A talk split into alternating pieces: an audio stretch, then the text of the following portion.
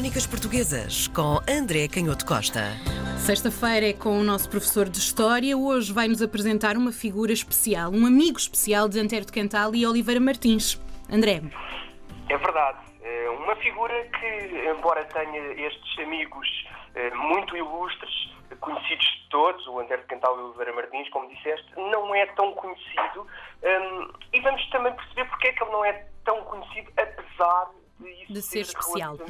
injusto. Ah, ok. Eh, porque, é, porque, exatamente, ao sendo especial, é injusto que ele não tenha, junto do, do grande público, esse um, protagonismo.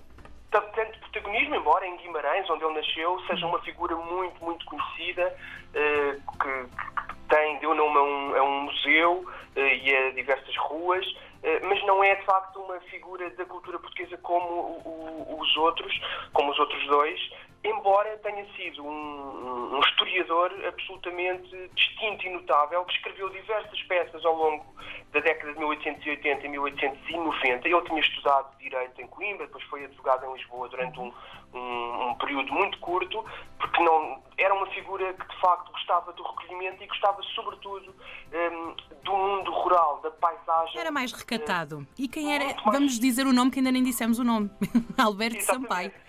Alberto Sampaio, muito bem lembrado. um, e uh, ele, de facto, gostava muito de, de, da paisagem, portanto, era, é, como se costuma dizer, era de facto uma figura à frente do seu tempo, era muito discreto, e eu digo que era uma figura à frente do seu tempo porque tinha esta concepção de que a divisão entre cidade e campo é um pouco artificial e de que o futuro e o desenvolvimento estava na capacidade de modernizar e de trazer a cultura urbana para os esplendores da, da, da, paisagem natural. E a história que ele vai escrever, e todos estes artigos que ele vai escrever e vai publicar em diversos jornais ao longo de 1880 e 1890, uhum. que depois vão ser publicados no início do século XX já em livro, em dois volumes, que, que, que os editores deram o título Estudos Históricos e Económicos, esses estudos vão, vão de facto tentar concretizar esse programa de estudar profundamente a, a paisagem e trazê-lo uh, para trazer esse estudo da paisagem, esse estudo do território, esse estudo da geografia para a história. E, portanto, é uma, é uma novidade na historiografia portuguesa, e daí eu achar que, de facto, uh, é, um, é um historiador da dimensão, é uma figura da cultura portuguesa, da uhum. dimensão embora não seja tão conhecido, de um Antero de Quental ou de um Oliveira Martins, porque é de facto o primeiro historiador que traz esta visão, podemos dizer, moderna, completamente atual, de que a história tem um, tem um, um lado, tem uma dimensão eh, que toca nas ciências eh, naturais, que toca no estudo da paisagem, no estudo da geografia, até no estudo do clima. Ele escreveu muito sobre o clima, sobretudo do Minho, que era uma região que ele, obviamente, eh, eh, pesava sobre todas as outras e vai escrever, sobretudo, eh, sobre as vilas do norte de, de, Portugal e a importância da atividade das pescas eh, na formação do, do Condado Portucalense. Era um indivíduo de uma erudição enorme, ele dominava perfeitamente o latim e vai, portanto, correr todos esses textos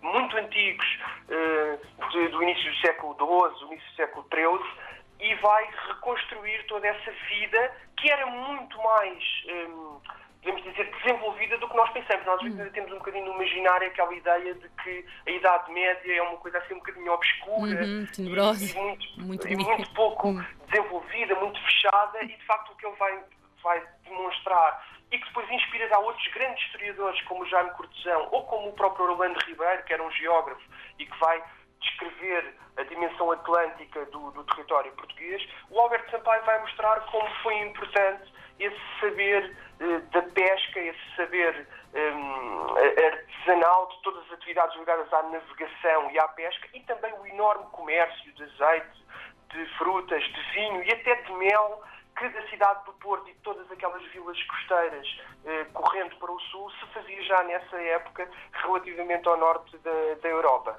E a fechar, é também um historiador que lança uma interpretação que ainda hoje, enfim, é desafiada, mas é uma interpretação que ainda hoje se pode dizer que é muito atual, de que a ideia de que o Império, de facto, se transformou num problema porque trazia uma riqueza que a qualquer momento eh, podia desaparecer com um golpe da fortuna, como ele dizia, porque não estava baseada no trabalho, nós diríamos hoje na indústria e na tecnologia.